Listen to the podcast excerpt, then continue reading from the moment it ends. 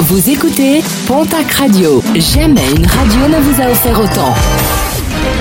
L'information locale à 9h, c'est sur Pontac Radio. Bonjour Jean-Marc Courage Sénac. Excellente journée. Un sexagénaire placé en détention provisoire dans les Landes. L'homme âgé de 65 ans est soupçonné d'avoir violé une adolescente placée à son domicile par les services sociaux. Des faits euh, survenus en début d'année. La victime aurait enregistré son agresseur à son insu. Un enregistrement confié aux gendarmes. L'homme nie de son côté toujours les faits. L'enquête devra notamment déterminer s'il n'y a pas d'autres victimes. Six mois de prison ferme pour un homme de 43 ans à Pau le 22 février dernier.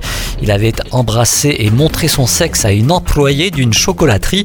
Un geste de sympathie selon ce ressortissant roumain qui souhaitait ainsi remercier l'employé de lui avoir donné un chocolat. Enquête ouverte dans les Hautes-Pyrénées après l'incendie dans la nuit de dimanche à lundi de plusieurs véhicules. Si certains sont accidentels, d'autres pourraient être criminels, notamment à Vezac-Pratlaït où un véhicule récemment volé a été retrouvé en flammes. Autres incendies déplorés à Tarbes, Ibos et au sein.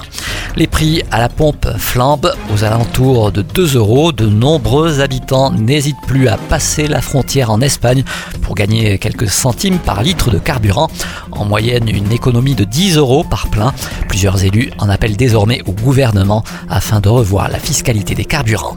L'ouverture de la pêche, ce sera ce samedi et un appel à la vigilance est lancé en direction des pêcheurs, notamment aux abords des cours d'eau situés non loin d'usines et de barrages hydroélectriques. Le niveau euh, de l'eau peut rapidement monter et piéger les pêcheurs qui s'aventuraient dans le lit du cours d'eau.